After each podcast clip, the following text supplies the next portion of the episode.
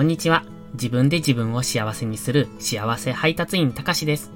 会社員の経験から学んだ物事に対する考え方や自分が大嫌いだった過去から今の前向きな自分へ変わろうと試行錯誤してきた経験を少しずつ配信しています。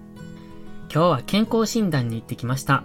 健康診断は基本的に会社であるんですが、ここ数年は外部の病院で人間ドック的なものを受けてるんですね。で、今日もそれだったんですが、午前中、うんと朝9時ぐらいに入りまして、お昼ぐらいまでみっちり、えー、病院から出られない、そんな状態でした。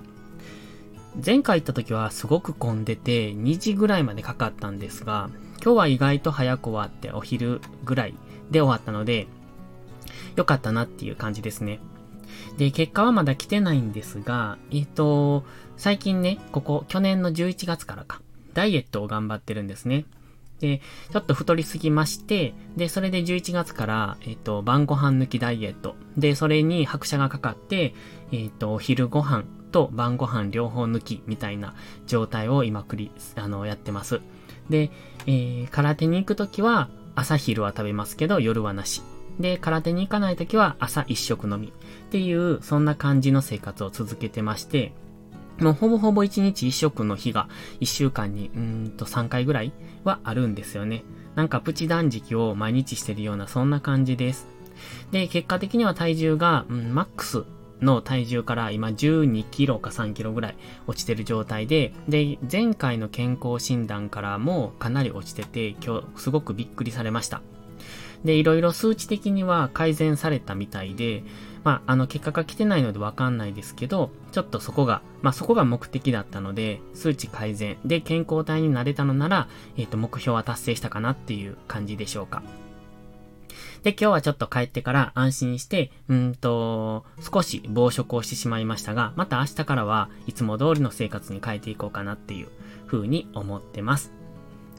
では、えー、本題なんですけれども、今日は苦手な人を好きになる方法というタイトルでお話ししようと思います。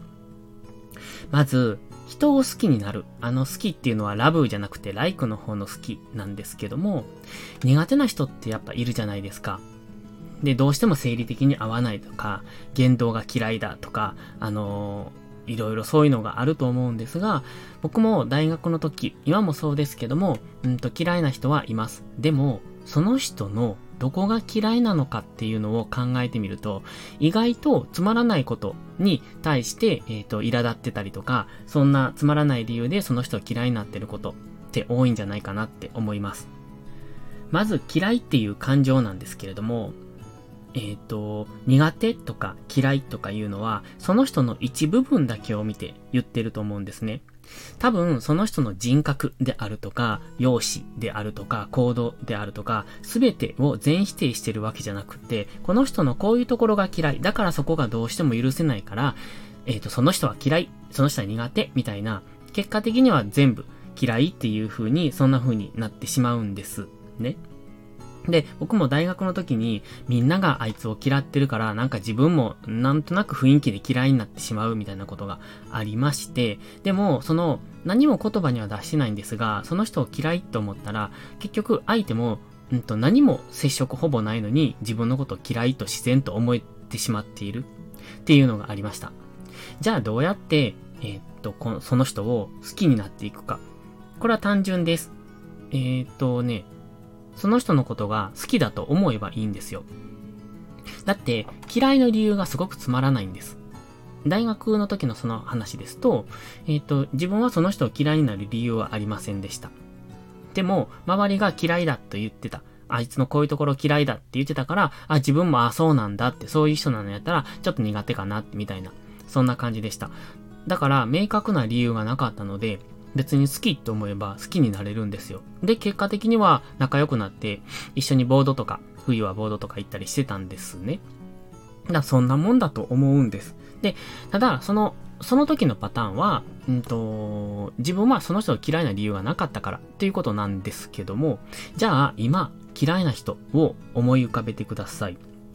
で、その人のどこが嫌いですか？どんなとこが嫌いですか？例えば、うんと、気が利かないところが嫌いだ。とか、えっ、ー、と、言葉、い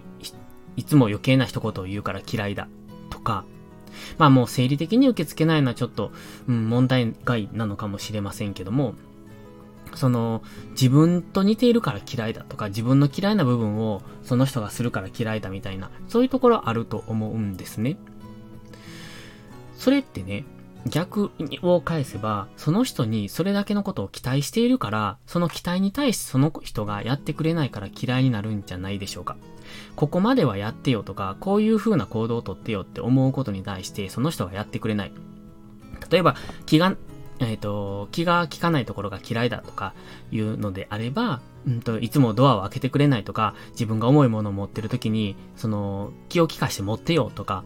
そのくらいするの当然でしょみたいな。そんなところないですかね。その自分がその人に求めてしまっている、求めすぎてしまっている。それはおそらく自分の物差しでその人を測ってるから、その人が自分が思ったほどのことをしてくれないからそこに腹立たしく思っている、イライラしてるんじゃないかなっていうふうに思います。もしそれなのであれば、別にその人の、うん、例えば、えっ、ー、と、99%は好きだけど、残り1%が自分のそこ、そう思っているところに当たってるから嫌いのであれば、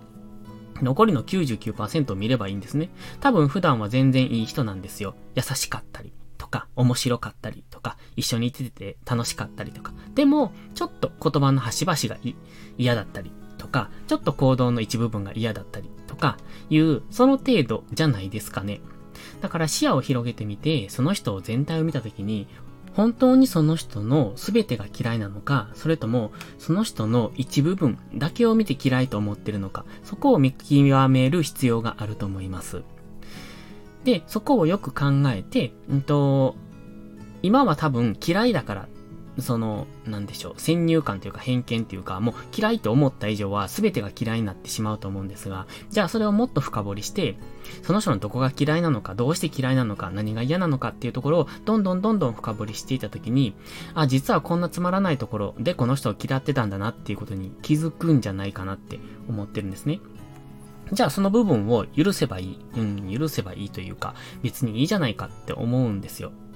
で、そう思って、その人を今度好きになろうとするんです。好きになるのはほんと簡単です。思い込むだけなんで。好きだ好きだ好きだって思えば、それでその人のことが好きになります。あ、それはライクの方の好きですよ。だから、まずは先入観をやめるですね。自分の感情をすべて一回無にして、うんと、その人のすべてを見て、その人のいいところを例えば書き出してみるんです。こんなところいいなっていうのを。で、それを今自分が思う嫌いと比べてみて、どっちがどの程度多いのかなって、きっといいところの方が多いはずなんです。例えばね、円を思い浮かべてみてください。円、あの丸ですね、図形です。で、円を思い浮かべて、その円の一部が欠けてるとしましょう。そうすると僕たちはその円全体を見たときに目が行くのはその欠けた部分なんですよ。これが人の嫌いな部分と同じです。その人の99%は別に嫌いじゃないのに、その一部分に目がいってしまう。そこに焦点があってしまうんですね。だからそこしか見れなくなるんですよ。だかけた円も同じです。そのかけた部分ばかり、えっと、目が行くから、だからそこばっかり気になるんですね。でも残りの、えっと、普通の線のところっていうのに、そこは普通なのに、そこに目が行かなくなってしまう。これが人を好きであったり嫌いであったりっていう、そういう、うん、見え方の本質的な部分なのかなって思ってます。で、先ほど結論言いましたが、苦手な人を好きになる方法。これはその人を好きだと思い込むことです。だから好きだ好きだ好きだって思えば、いや別に